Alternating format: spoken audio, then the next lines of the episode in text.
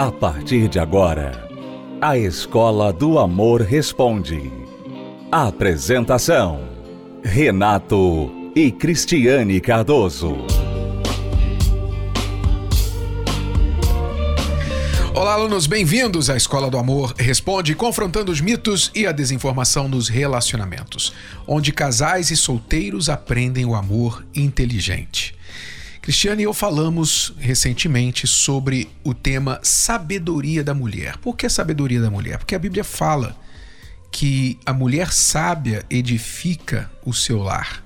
Mas o que realmente a Bíblia quer dizer com isso, com a sabedoria da mulher? A Cristiane falou mais sobre isso numa palestra recente aqui e eu gostaria de chamar a sua atenção. Muita atenção, mulheres e homens inteligentes que vão querer saber também o que é a sabedoria da mulher para conhecer, ajudar a sua esposa e, se você é solteiro, saber escolher uma mulher sábia. Preste atenção, já voltamos para responder perguntas dos nossos alunos.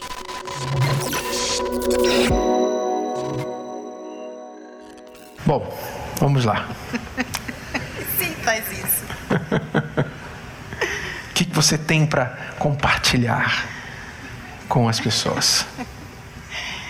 Bom, é, eu gostaria de falar especialmente com as mulheres. Vocês gostam, né? E eu gosto de falar com as mulheres. Deus me mostrou uma coisa muito bacana sobre a sabedoria da mulher. E eu estou guardando isso aqui na manga já há um tempinho. Porque a gente sempre pensou que a sabedoria é aquela coisa assim, que você sabe tudo, né? É uma mulher sábia, aquela mulher muito virtuosa, muito sábia de, de, saber a hora certa de falar e o que falar e como falar. Então, muitas vezes, quando a gente fala sobre sabedoria, mulher sábia, a gente sente assim um pouco inferior um pouco assim distante dessa mulher, porque às vezes a gente tem né, o estresse, às vezes a gente fala assim pensar, então você sempre acaba pensando assim, poxa, eu acho que eu nunca serei essa mulher sábia. E a Bíblia fala, né, sobre a importância dessa mulher sábia, que ela edifica a casa. Não fala do homem, fala da mulher, mulher sábia. E aí fala assim, a mulher sábia edifica a casa e a tola destrói com as próprias mãos. Então, é uma responsabilidade muito grande. Então, Deus me mostrou o que, que é essa sabedoria, que tipo de sabedoria que Deus espera de nós. Que é aquela sabedoria de você tomar uma atitude, de você ter uma iniciativa, fazer alguma coisa. O que, que acontece muitas vezes? A mulher, ela vê um problema no casamento, no relacionamento, Aí ela começa a reclamar. Ela começa a apontar o problema. Olha, tem um problema ali. Tem um problema ali. Ó, você tem que fazer uma coisa com um problema ali. Tem um problema ali. Aí ele não faz nada. Aí ela começa a reclamar, começa a se chatear, se estressar. Aí ela começa a né, murmurar. Tá vendo? Ele não faz nada.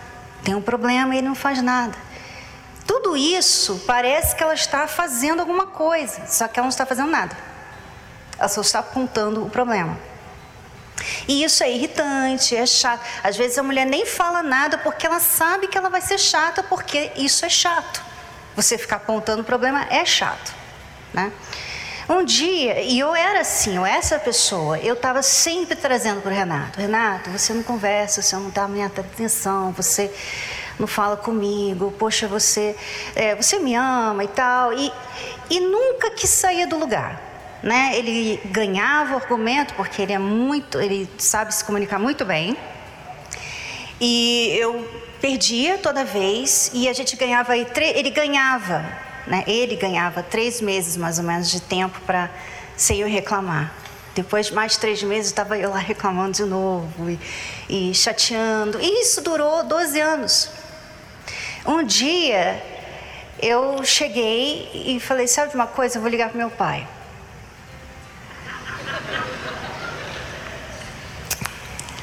Eu vou ligar pro meu pai. Ele falou: Ah, é? Pode ligar. Eu tá bom, eu vou ligar mesmo. E ele achando que meu pai ia tomar o lado dele, né? Porque eu estava reclamando de barriga cheia, porque ele não fazia nada de errado, enfim. É, eu liguei e aquele dia foi o primeiro dia que a gente fez alguma coisa que realmente mudou o nosso casamento. Porque eu liguei para meu pai, meu pai estava sem paciência. Ele não, ele não deu assim um conselho assim, senta aqui, não foi assim, foi assim, era tarde da noite, estava com sono.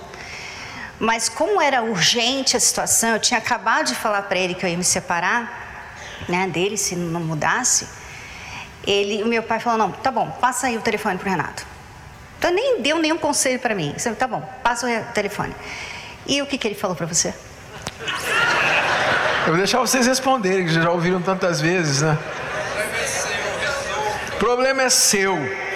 Renato, vou falar uma coisa para você. Esse problema aí é seu. Resolva. Acabou. Só isso. Você vê a atitude. Que atitude foi essa? Foi de uma mulher sábia? Não.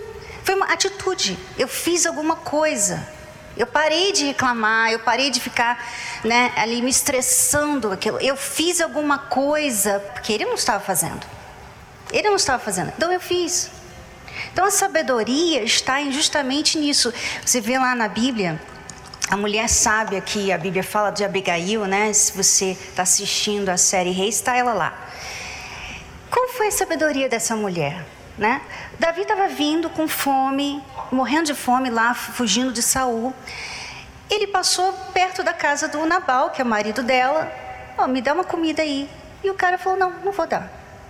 Não vou dar comida para você e é, se vira. Então Davi ficou com muita raiva e ele falou: então tá bom, então vou matar todo mundo. Davi, incrível, né? Coração segundo o coração de Deus. Mas ele ficou com muita raiva porque ele estava passando fome.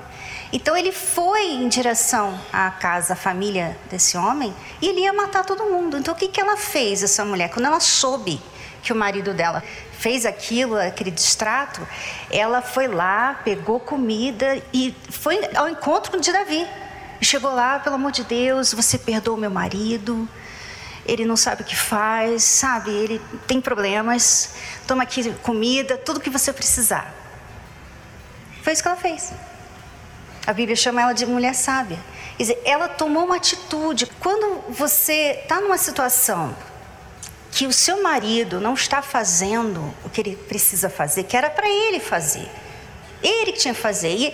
E você pensa assim: o que, que eu vou fazer, Cris? Tem alguma coisa que você pode fazer que talvez até seja algo que era para ele fazer. Como foi no meu caso. Eu tive que ligar para meu pai. Eu liguei para ele. Abigail foi lá e deu a comida. Foi lá enfrentar o Davi com raiva. Ela foi lá enfrentar o Davi. O que, que você poderia fazer? O que, que você tem que fazer? É isso que você tem que pensar. Não é a sabedoria não está nas palavras certas, no momento certo, entender perfeitamente a situação. É aquela situação assim, sabe de uma coisa? Eu vou parar de ser vítima desse problema e eu vou ser ativa. Eu vou fazer alguma coisa, eu vou ser proativa. O que, que eu posso fazer? Eu preciso buscar ajuda, eu preciso de um conselho, eu preciso que alguém me atenda, então eu vou lá pedir atendimento. Ah, mas eu não quero. Tá bom, então você não quer, mas eu quero. Sabe? Em vez de ficar esperando, ah, o meu marido não quer fazer a terapia do amor, meu marido não quer ir, às vezes eu queria vir aqui domingo, mas meu marido não quer. Você fica muito na dependência dele, você não está usando de sabedoria. Faça a sua parte. Não é assim muito difícil. E a mulher ela, ela tem essa essa força, né? Quando um homem não está fazendo o papel dele, ela vai, ela vai na frente. Você vê, hoje a mulher trabalha, ela faz as coisas, ela está é, tá na frente. Por quê? Porque ela parou de ficar atrás. Então, mesma coisa no casamento, mesma coisa na família. Está precisando fazer algo, ninguém está fazendo nada, vai lá e faz. Vai lá e faz. Você vai ver que Deus vai honrar, porque isso é fé. Quando você vai e faz, você está usando a sua fé. Olha, eu não sei como, mas Deus vai me honrar. Deus vai fazer alguma coisa. Foi o que eu pensei. Eu liguei para ele e eu falei: Meu Deus, eu não tenho outra alternativa, não tem quem que possa me ajudar. Quem que vai me ajudar? Quem que vai me dar um conselho para o meu marido? Então eu vou ligar pro líder dele, né? E ele vai ficar com vergonha? Uhum. Eu vou ficar com vergonha? Uhum. Mas tem que passar vergonha? Tem que se expor para resolver o problema? Então eu vou passar vergonha, eu vou me expor, eu vou me colocar numa situação que não é adequada, mas eu vou fazer alguma coisa sobre o nosso casamento. E Deus honrou, porque foi ali que começou a nossa mudança. A maior vergonha seria separar, né? divorciar. Mas aquela atitude me fez enxergar pela primeira vez em 12 anos que realmente eu tinha um problema e era meu. Porque eu sempre falava: não tem problema, você fica inventando um problema onde não existe. Eu sou assim, você tem que arrumar uma coisa para fazer e me deixar em paz. Esse problema é seu. Eu jogava de volta para ela. Então não era problema meu, eu queria que ela enxergasse que o problema era ela. E quando o bispo falou: Esse problema é seu, resolva. Os anjos cantaram: Aleluia. Gostou? Foi só um trecho. Assista a palestra completa na plataforma Univervídeo ou participe presencialmente toda quinta-feira no Templo de Salomão e transforme a sua vida amorosa.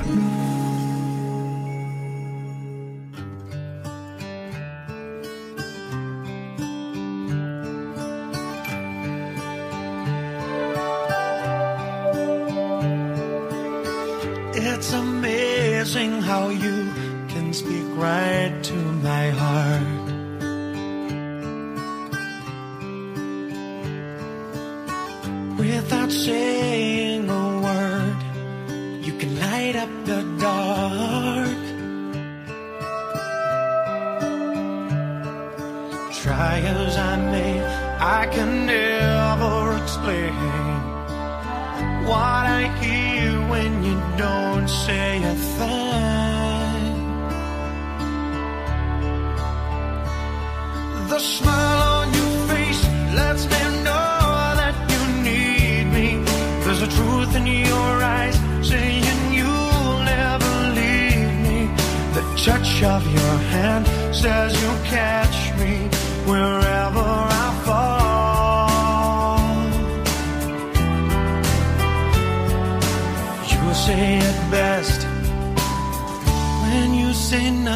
at all.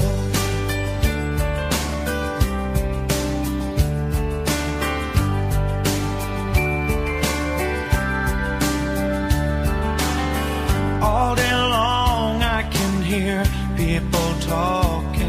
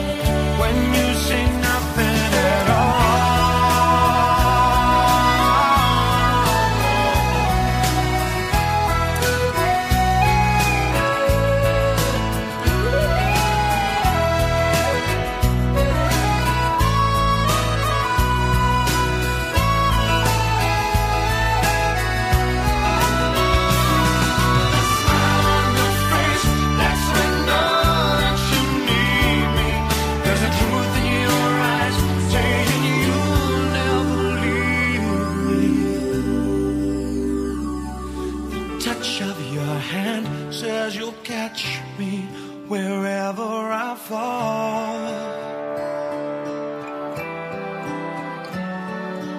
You say it best when you say nothing at all.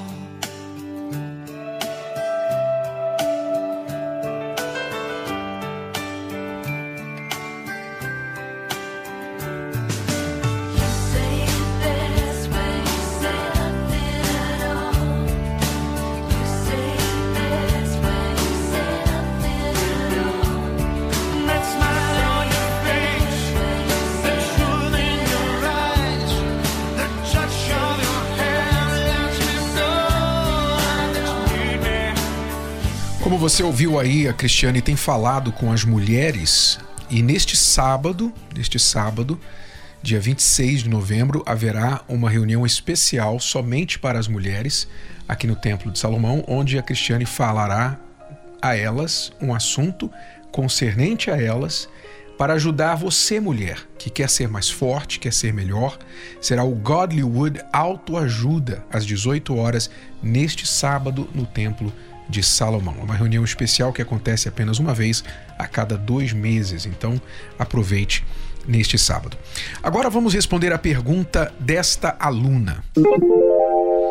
Ela se chama de Ale e diz o seguinte: Sou separada há cinco anos. Agora comecei a namorar, mas tenho medo por conta que meu filho tem ciúme. Sou errada em me fechar por conta do meu filho? Ou seja, ela se separou, tem um filho, acredito, desse relacionamento, e agora está namorando, mas tem medo de continuar porque o filho tem ciúme. Vamos entender aqui o que acontece com a mãe solteira, né? Hoje não gosto mais de falar mãe solteira, mas é um fato. Ela é mãe, mas está solteira e ela está querendo resolver a sua situação de ter alguém. Só que ela não pode, nem a mãe, nem o pai solteiro. Quem tem um filho e agora quer um novo relacionamento, não pode mais pensar só em si. Tem que pensar na criança também. Então, a mãe solteira ou o pai solteiro, eles têm três opções, três escolhas tá? Vamos às três escolhas aqui.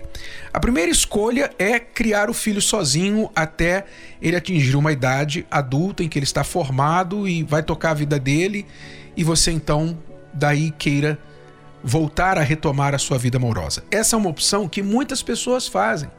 Muitas mães, muitos pais, porque não querem expor o filho a toda a montanha russa que eu posso dizer assim de um novo relacionamento, de ver a mamãe, de ver o papai, namorar, se envolver com uma outra pessoa que não é o pai, a mãe biológica. Então, muitos, para poupar os filhos disso, escolhem não se envolver com mais ninguém. E isso é uma escolha válida, isso é, logicamente, priorizar os filhos, e muitos fazem isso com o benefício dos filhos e o benefício de si próprio. Né?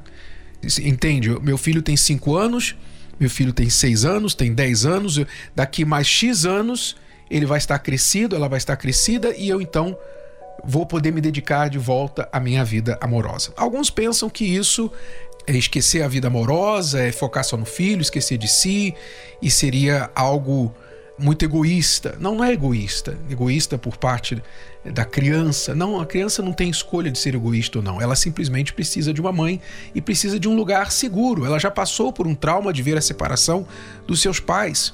Ela não precisa de novos traumas, não é vendo a mãe ou o pai se relacionar com pessoas que às vezes são pessoas que vão trazer mais problemas e tormenta para dentro de casa. Então a primeira opção, a segunda opção é ser irresponsável ser indiferente aos sentimentos e à condição do seu filho, que infelizmente é a situação que muitos pais solteiros se encontram e fazem. Hoje em dia eu, eu vejo que a coisa mais comum é a mãe ou o pai solteiro não estar tão preocupado com as consequências das suas escolhas amorosas na vida do filho que ficou do outro relacionamento. Então, fica entrando em qualquer relacionamento, se relaciona com qualquer pessoa, namora com um, namora com outro, traz para morar em casa, daqui a pouquinho sai de casa e tem essa atitude irresponsável. Você não tem ideia de quanto você está traumatizando, literalmente você está traumatizando o seu filho, sua filha, ensinando tudo de errado para o seu filho e dando a entender que ele ou ela não importa, o que importa mais é você. Então, essa atitude narcisista, essa atitude irresponsável de muitas mães e pais solteiros tem causado marcas que ficarão para a vida toda aí na vida das crianças, que não entendem, não têm a estrutura, a maturidade para entender o que está acontecendo na vida do pai. Então, essa é a segunda opção: ser irresponsável e indiferente ao impacto das suas escolhas amorosas na vida do filho. Agora, a terceira opção é ser uma pessoa sensata. Ser uma pessoa sensata. Ou seja, não é que você não possa ter alguém. Né? Muitos pais ou mães solteiras decidem que querem não só encontrar um novo parceiro, mas alguém que vai cumprir aquele papel de mãe ou pai na vida do filho. E isso é válido. Isso é válido. Quando você encontra uma pessoa digna, uma pessoa que vai realmente somar, acrescentar na sua vida, isso pode ser muito positivo para você e para a criança. Desde que você seja uma pessoa sensata, sábia, não é responsável, responsável para escolher bem esse parceiro. Porque a escolha agora não é só para você. Quando você era sozinho, a escolha era você. Mas agora você tem uma criança. Então a escolha da pessoa vai envolver se essa pessoa é adequada para mim e também se ela vai ser adequada para cumprir a figura de pai ou de mãe para o meu filho. Então a sua escolha simplesmente dobrou em termos de cuidado, de critérios, e portanto, essa escolha, ela tem que ser muito bem feita, devagar, sem pressa, porque você não conhece alguém assim em poucos dias, semanas. Você tem que ser sensata e devagar nos passos que você dá em relação a formar um novo relacionamento, se você tem um filho pequeno, filho de relacionamento anterior. Ou seja, o melhor é você começar devagar e começar com uma amizade. Começa com amizade. Aliás, a regra da amizade, o conselho da amizade, aplica-se até para quem não tem filhos, para o solteiro sem filhos. Mas muito mais ainda para o solteiro com filhos. Porque você tem que saber por que amizade. amizade ajuda você a ir conhecendo a pessoa sem estar na dinâmica de um relacionamento amoroso. Então, amizade, conversar, visitar, vocês saem juntos, etc. Mas não tem ainda um compromisso amoroso. Você tem que observar aquela pessoa, o comportamento dela e procurar saber, puxar a ficha. Porque se você vai trazer essa pessoa para dentro da sua casa, você tem uma criança pequena. Haverá dias talvez todos os dias, que essa criança vai estar sozinha dentro de casa com essa pessoa. Você não quer trazer para dentro de casa uma pessoa que você conheceu na balada, uma pessoa que você conheceu na rede social, num aplicativo de relacionamento, que essa pessoa você não sabe nada dela. Nada. Então você não vai pular dentro de um relacionamento sem conhecer bem, sem puxar a ficha. É importante que você puxe a ficha da pessoa, especialmente se é uma criança envolvida. Então puxe a ficha, procure saber, vá devagar, conheça, converse, observe, saiba do passado da pessoa, conheça a família de origem da pessoa. Você quer formar uma família com ela, mas o que ela sabe de família? Qual é a experiência vivida dela? Não só palavra, a experiência vivida dela com a família de origem dela. Ela é uma pessoa que está brigada com a mãe, é uma pessoa que não se dá bem com o pai, não se dá bem com o irmão, tem mágoa, tem um passado aí turbulento, não fala com certas pessoas da família. Você vai trazer uma pessoa que tem uma experiência de família problemática para formar uma nova família com você. Com um filho seu de relacionamento anterior, você provavelmente vai trazer problema para dentro da sua casa. E o pior, você poderá trazer um problema sério para o seu filho, que não tem nada a ver com isso ok? Então a forma mais segura das três, espera os seus filhos crescerem, mas eu entendo que nem todos estão preparados para isso. A segunda opção, fuja dela. A opção de ser irresponsável, achar ah, a criança aprende, a criança vai entender. A criança é, é consequência. Eu vou seguir, tem que encontrar, tem que namorar, tem que conhecer alguém. Não seja responsável de se relacionar com qualquer pessoa. E a terceira opção que está entre as duas é você ser responsável, sábio e fazer a coisa de forma muito cautelosa e criteriosa.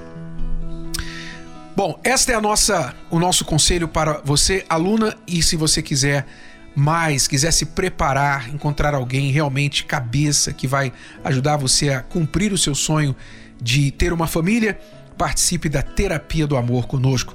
Muitos casais estão se conhecendo e se formando, novas famílias estão se formando todos os dias. Todas as semanas nós temos novos casais sendo formados, casamentos sendo feitos através do que está acontecendo nas palestras da terapia do amor. Quinta-feira, 8 horas da noite, nós esperamos por você aqui no Templo de Salomão. Bom, alunos, é tudo por hoje. Voltamos neste horário e nessa emissora com mais Escola do Amor Responde para você. Até lá. Tchau, tchau. Você pode ouvir novamente e baixar esse episódio da Escola do Amor Responde no app Podcasts da Apple Store e também pelo Spotify e Deezer.